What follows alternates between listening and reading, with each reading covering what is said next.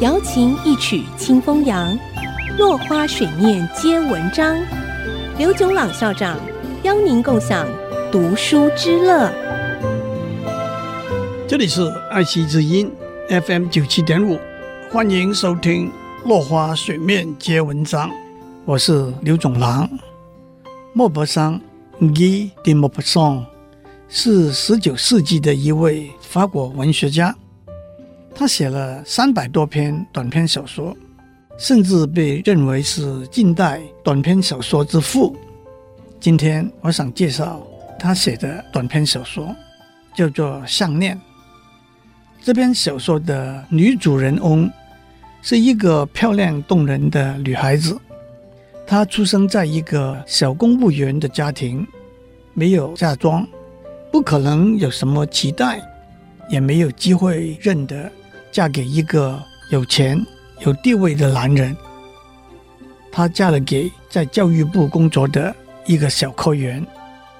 她穿着得很朴素，她没有漂亮的衣服，更谈不上晚礼服和珠宝。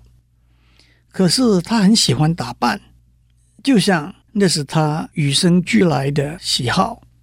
她要让别人开心和倾倒，也想要让别人。妒忌他，追求他。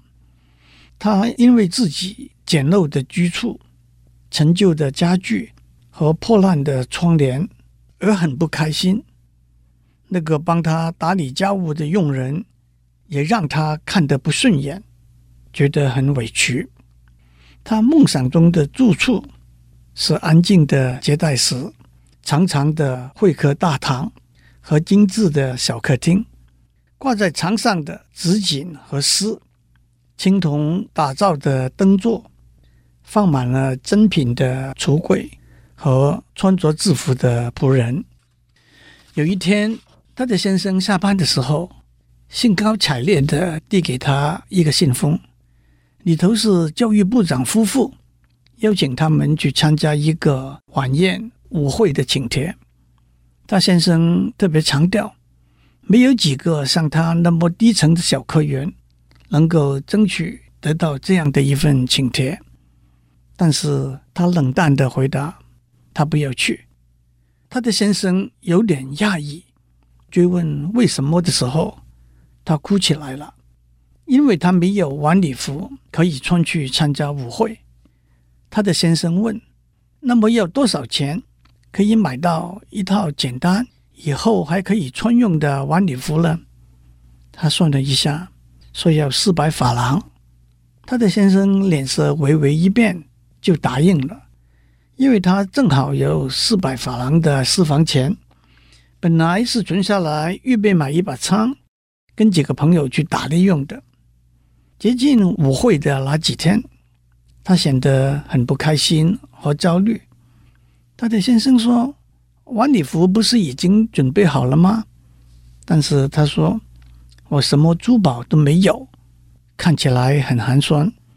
在有钱人面前显得寒酸，是最大的羞辱。”他的先生突然想起，他在中学时候有一位有钱的同学，建议他去看这位好久没有见面的同学，向他借一件珠宝来佩戴。